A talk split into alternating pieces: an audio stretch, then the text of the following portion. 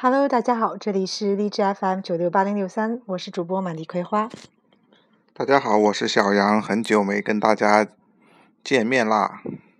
今天呢，我先谈论一个话题，就是有很多一部分想移民的客户呢，他们会问一个千年不变的问题，就是移民政策会不会变？PQ 会不会变呀？还有就是更具体一些的，有的甚至问到，明年三月就要政策调整了，会不会变呀？首先，我不知道他们是从哪里来的，得到这些政策要变的信息的。那 PEQ 呢，是从二零零八年开始的，它一开始的合同期是五年，它到二零一三年已经保持了五年，然后在二零一三年的时候呢，宣布会继续这个项目。在这个将近十年的过程当中呢，只进行过一次调整，目前就是在二零一三年。宣布这个项目继续的同时呢，把法语成绩从 B 一要求到原来的 B 二。那其实这个变化呢，已经发生在技术移民之后了。因为技术移民早在二零零呃二零一一年的时候就已经要求申请者在提交材料时必须具有法语和英语雅思成绩。同时，在二零一二年三二幺新政上呢，又要求。不但要具有语言成绩，同时还要符合相关专业。其实 PEQ 来说，这十年小十年的政策执行当中过程来说是相对很稳定的，而且即使即使说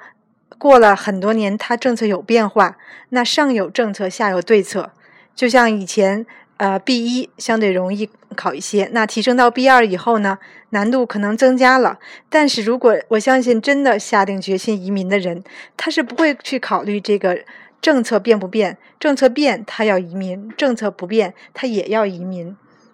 不变的话就会相对容易一些，变了呢虽然难了，那他更要加倍努力。我想正正是一些呃使这个政策在考虑政策变不变的这些人。没有申请的原因之一，他们的决心其实根本就没有那么大。你想一想，政策变了，你要需要加强法语了，对你以后的移民生活也是有好处的。因为移民不是说，呃，给了你 CSQ，给了你枫叶卡，你就算成功了。移民的最终目的是要在这个国家生活，你需要上班挣钱养家，这才叫生活。如果你法语也不会说，那怎么能找到一个工作呢？我们之前有一位客户是前年的时候，二零一四年的时候，他来这里边的，因为呢，他那时候已经是将近四十岁了吧，我记得他好像三十八岁还是三十九岁，他是发育发育零基础，但是他就是在用，呃，读这个一千八百小时这个职业基础培训的时候呢。自己完完全全从零基础到最后，用一年的时间去考出了 B 二，所以呢，呃，我我首先呃想说的话，这个人他本身就是怎么说呢？呃，是应该说是一个女强人吧。但是只要你有信心，只要你有毅力，我想什么事情都不是困难。考法语 B 二，三十八岁、三十九岁的人都能考出来。呃，如果你比他年轻的话，你又有什么理由考不出来呢？还有呢，就是总的来说呢，我想一般呃客户群分为两类吧，一类呢就是相对比较年轻的小同学，就相当于是呃高中毕业十八十九岁，还有要来呃大学毕业二十二十三岁的。呃，魁北克的 PEQ 政策呢，我之前已经强调过了，不仅仅是一千八百小时。呃，国内有些呃中介呢比较喜欢你们去读这个一千八百小时呢，当然也是有它的原因啦。呃，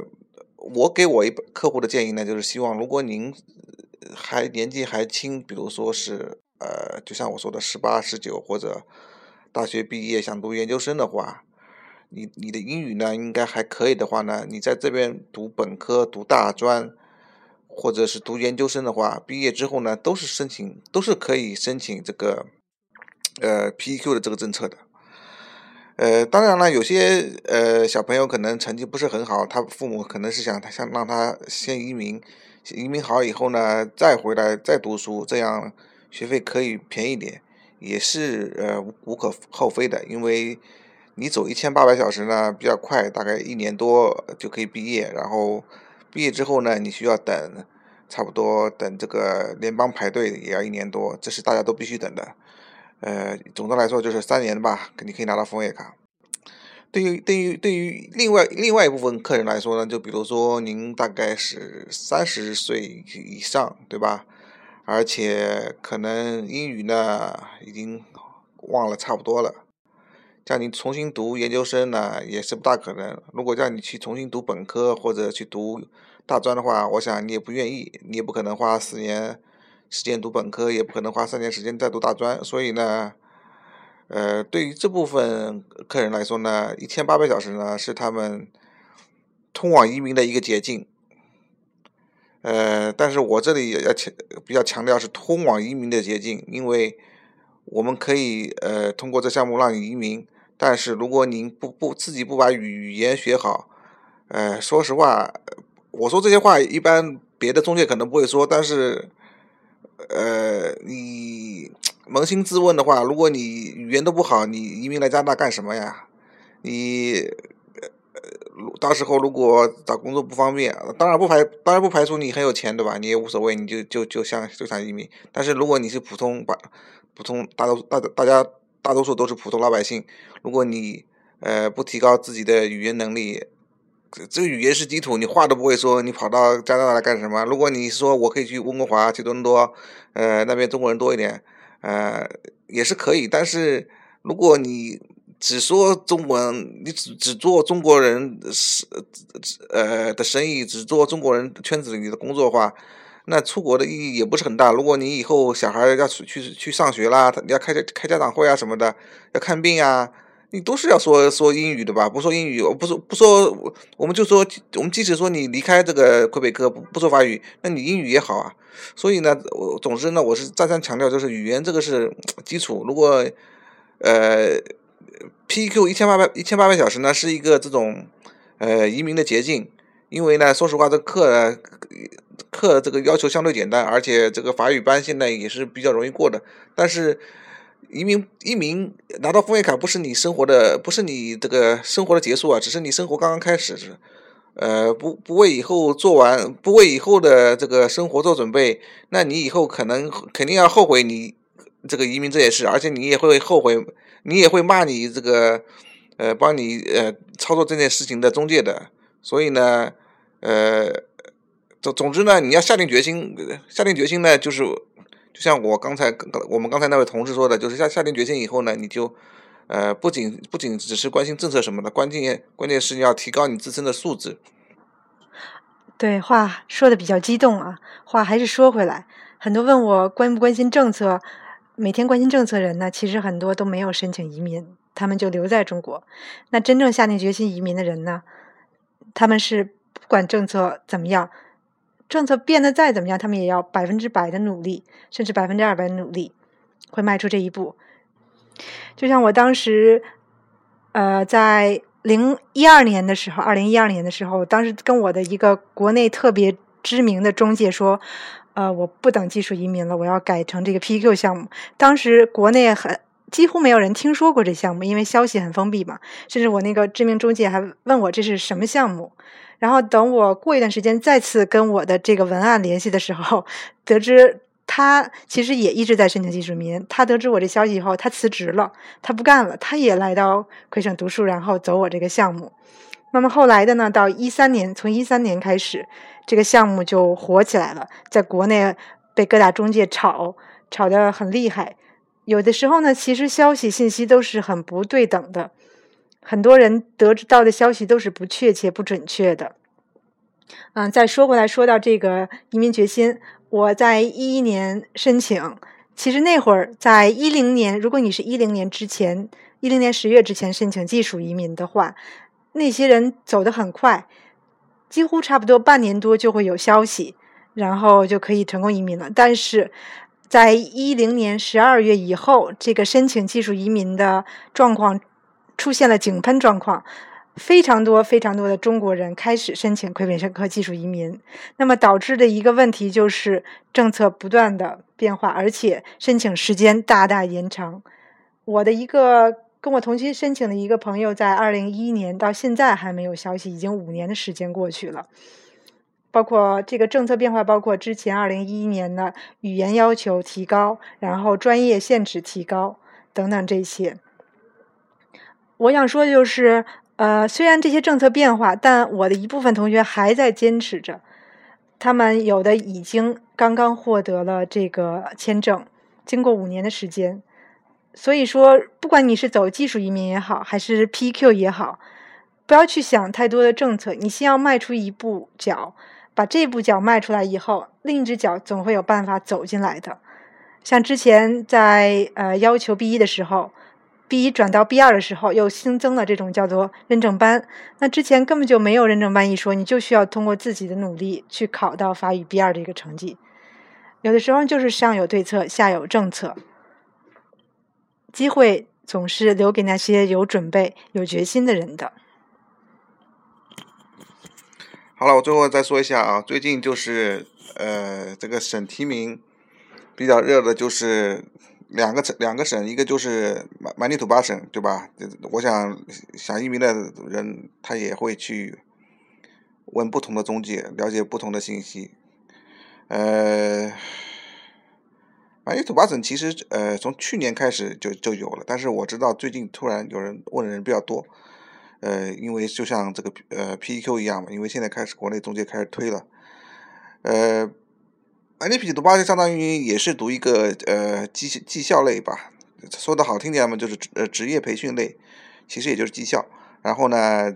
但是你要工作半年以后才能申请这个呃曼尼土巴的省提名。呃，曼尼土巴呢，呃那个地方比较冷，而且呢。如果你去了，你就知道那里其实就业机会不是那么多，所以呢，是从去年开始了。你如果听我们广播的话，就知道从去年开始就有人开始这个卖这个工作叫 offer，一个叫 offer，呃，三万三万多加币开始起。但是如果你卖叫 offer 被移民局查到的话呢，呃，那你这个就会被取消了。还有一个呢，就是这个魁北克的 PEQ，呃，因为。来问我 P 来问我们 PEQ 的人，百分之九十的人都是冲着这个这个一千八百小时来的，好像 PEQ 只有一千八百一千八百小时。其实其实我也多次强调过，读本科、读大专、读研究生、来读博士，哎，都是一千都是 PEQ，呃，只是一篇只是 P 只是一千八百小时呢，可是看听的可能是这个要求比较低了，而且是呃相对来说时间比较快，呃，因为我们说实话就是呃这个。曼省和魁省呢，不是这个移民呃首选，就是新移民首选的省，所以呢，这个省的省提名才会有如此优厚的条件。你跑你跑到 Ontario，你跑到安大略省，你跑到 BC 省，都是没有这种呃那么简单的这种相对优优厚的这种移民条件给你的，因为那里是移民的大热大热大热省，它。不缺你来，知道吧？总归有人来的。他他他不在乎你，就像店大欺人。像曼尼土巴、魁北克，稍微魁北克稍微好点，还是有有比较多人来，因为这个毕竟有有有一部分是说法语的，像这种呃海地啊，还有非洲啊，有些国家，还有摩洛哥啊这些地方，可能是说法语的，所以还是有一部分会来。但是像曼尼土巴、还有 New Brunswick 啊、呃 Nova Scotia 啊这地方去人很少啊，所以说呃现在这个海海洋三省。也是提出了新的移民政策来吸引大家，而且他们说是想政策是把大家箍在这个省里面，不不不想让他们呃跳出跳出这个几个省，因为呢，你在这个呃 Nova Scotia 呃省提名也是相对容易的，你只要找到一些这种呃比较低等的这种呃不能说低等的比较初级的工作，比如说是做这个呃零售员或者是售售货员。或者是做什么 waiter 啊，或者做这个适应生，做一年在这个省里面，你也能拿到拿拿到省提名。但是说到底，就是这些省其实是没有这么多工作机会给你的。所以呢，呃，怎么说呢？如果你选择魁北克，想选择 PEQ，你就觉得法语难，又又又怕自己读不了，然后你又又跑跑到这个外省，你又觉得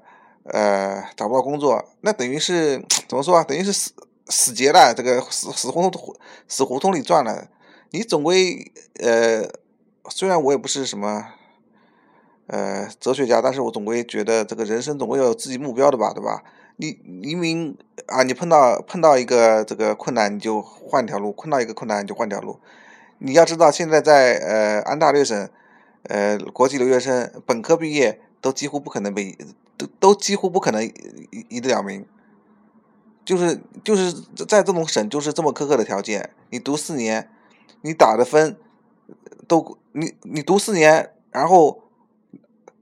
再工作一年。你都打不上这个 express 呃 express entry 的这个分呐，这个四百六四百八十分呢，上一次是四百八十二分，你四百八十二分你你也打不上，你唯一的可能就是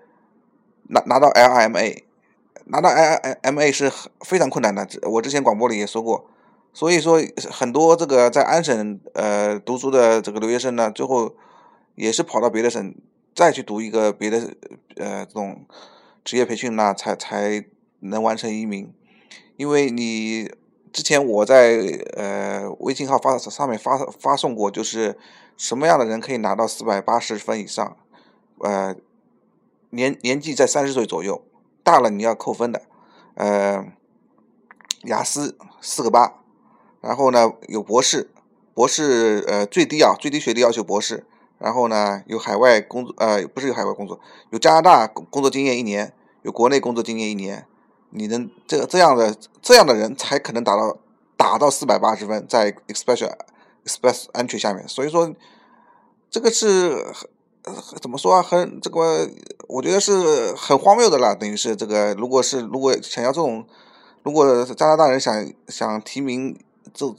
想想要移民的话，拿这种要求的话是很荒谬的。但是这个事实就就摆在这边嘛，呃。一般拿到一般拿到的这个一般拿到这个呃这个呃 invitation 的人，一般都是有 LIMA 的。这个四百九这次抽到抽到了七百九十几个人，一般都是已经是在在加拿大里面的人才能拿到了这个呃四呃四百八十二分以上。因为你你有了 LIMA，就是一下就六六百分了，有有六有六百分嘛，你肯定就会被选上了。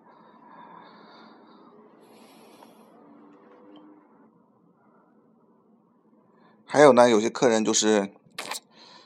呃，因为咨询客人也比较多了，就是有些客人也问我这这个工作方面的问题。工作嘛，我也只能呃，比如说你要呃，你读研究生的话呢，读本科的话呢，我是不会建议你读什么经济啊这些没有用的这种垃圾课的。你要，但是你要问我工作好不好找，那我怎么我是？因为我之前已经说过了，我其实是根本不不可能回回答你这种问题的，对吧？因为我找到工作不代表你能找到工作，你找到工作也不代表我能找到工作。这个找工作是根据个人的这种情况、阅历啊，还有资质啊、能力啊，所以有有些问题是我不是不愿意回答。如果我回答你啊，加拿大呃呃遍地是工作，呃你来了就能找到工作。那也是不可能，对吧？你看现在资讯这么这么这么发达，你上网搜一搜，呃，看看别人呃信息，你也知道别人怎么说。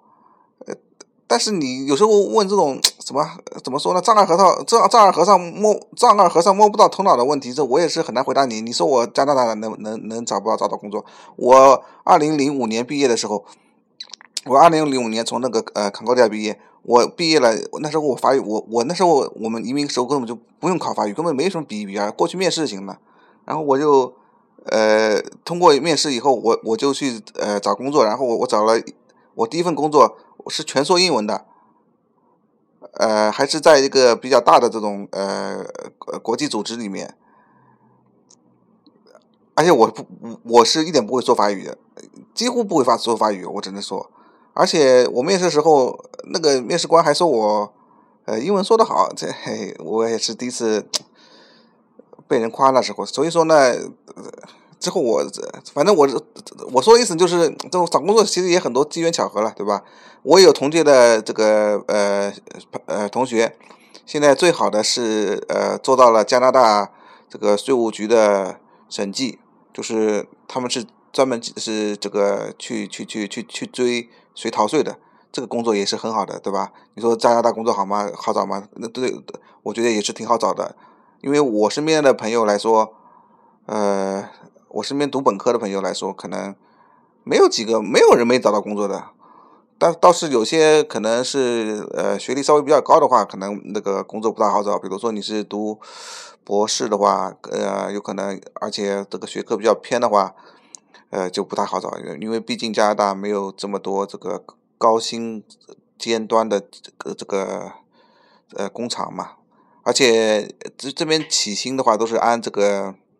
本科、硕士、研研研究生来说的嘛。你博士起薪最少。五万五以上嘛，你因为你有这个学历，就是这个起薪，本科嘛在四万以上，呃，所以说你如果你你是博士，人家不可能起薪给你提四万的，对吧？所以说不是有有有的项目呢是高高高学历可能是不大容易找工作。